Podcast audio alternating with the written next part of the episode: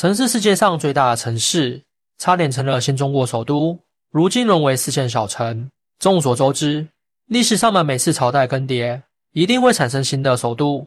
当一九四九年新中国成立之时，首都到底选在哪里，也成为了新中国成立的头等大事。首都的确定要考虑诸多因素，如相关的历史、地理、文化、经济、交通等问题。毕竟，那是一国的门面担当。当时竞争备选的城市有十一个，他们分别是西安、延安、洛阳、开封、重庆、成都、上海、南京、广州、北京以及哈尔滨。这些城市有各自的优势与弊端。经过综合考量，大家也都知道了结果，就是把首都定在了北京。而这些备选城市中，有一座历史名城，曾经是世界第一大城市，也是历来是兵家必争之地，做过八朝古都，今享盛世与繁华。但如今却混成了三四线小城市，寂寂无名，早已没有了昔日世界第一的风采。它是哪座城市？而又是因为什么沦落到这般下场的？这一座城市不是西安，不是南京，而是开封。开封位于中国河南省中部，长期以来都是中国的文化、政治、经济中心。它拥有悠久的历史，在宋代达到了辉煌的顶点，当时被称为东京梦华，人口达到百万以上。甚至被誉为世界上最大的城市之一。新中国成立初期，由于这个城市具有深厚的历史背景和地理优势，曾经被考虑作为新中国的首都之一。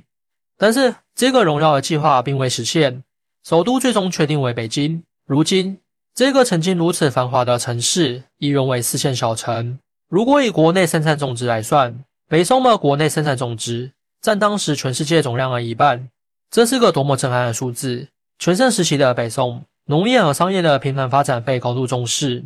政府并没有将农业排斥在外，而是注重商业的发展，同时还取消了曾经牵制人们生活的宵禁制度。很多影视作品和文学作品都充分描绘了当时开封的繁华景象，像《东京梦华录》等历史记录中描绘的一样，叫卖声此起彼伏。特别是开封虹桥，更是热闹非凡，络绎不绝。城市里。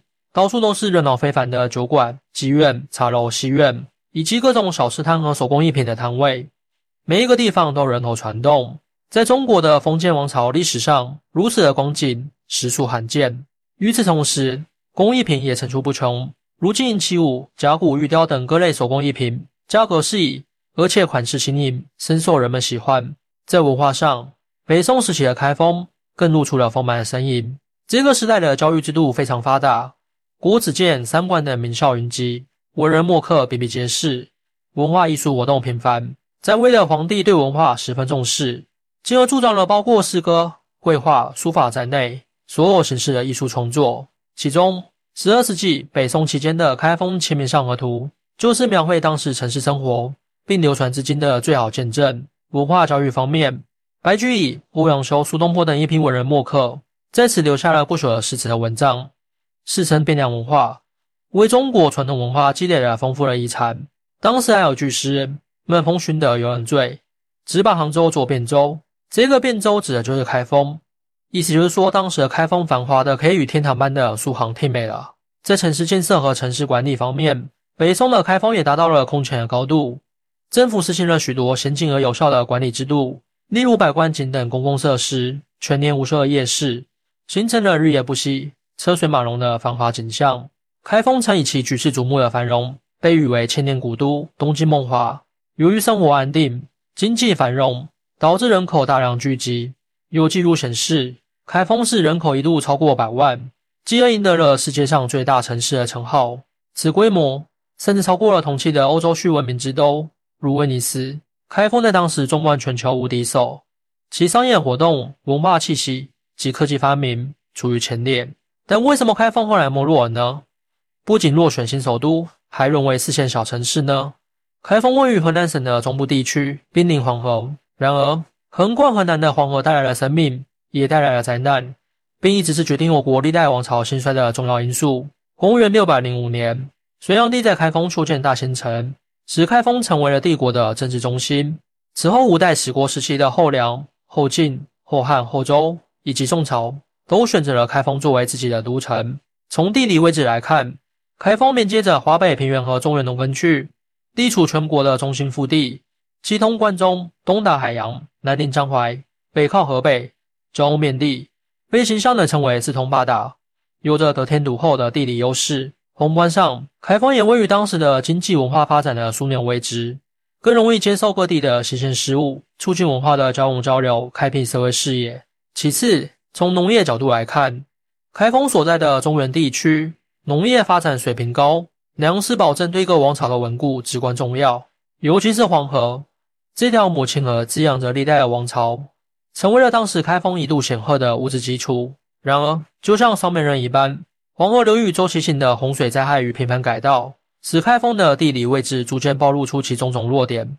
一六四二年冬，李自成率领的农民起义军围攻开封，防守方为切断叛军粮源，决定破地，引黄河水淹城。结果产生的巨浪，既没淹死反叛军队，大部分城内居民因此丧生，几十万人惨死。有着千年历史的城市也在这一灾难中瞬间荡然无存。更为致命的是。黄河改道之后，打通了大清帝国至大江南的水路。此后，开封的地位更是摇摇欲坠。另一方面，在军事防御上，开封北接草原，易于防范游牧民族的袭击，但同时也使其挡在了中央朝廷和来自北方的威胁之间。这样的地理位置，越是在四周帝国环视或动荡不安的时期，优势就能完全转变为劣势，使其常常陷入四面楚歌的困境。开封之所以能成为首都，其地理位置优越，农业丰饶是最主要原因。然而，过于依赖黄河，易受洪水威胁，加上周边敌对力量的威胁，又正是导致了开封在历史上反复兴衰的根本原因。北方侵患不断，南方灾害频发，都是使得其地位忽高忽低的关键。新中国初期，开封曾被视作首都的备选之一，但最后首都确定为北京。而在全国发展进程中，大规模的资金。人力以及其他各类资源都会优先考虑投放在首都或其他重要城市。相较之下，开封则日渐显得力不从心。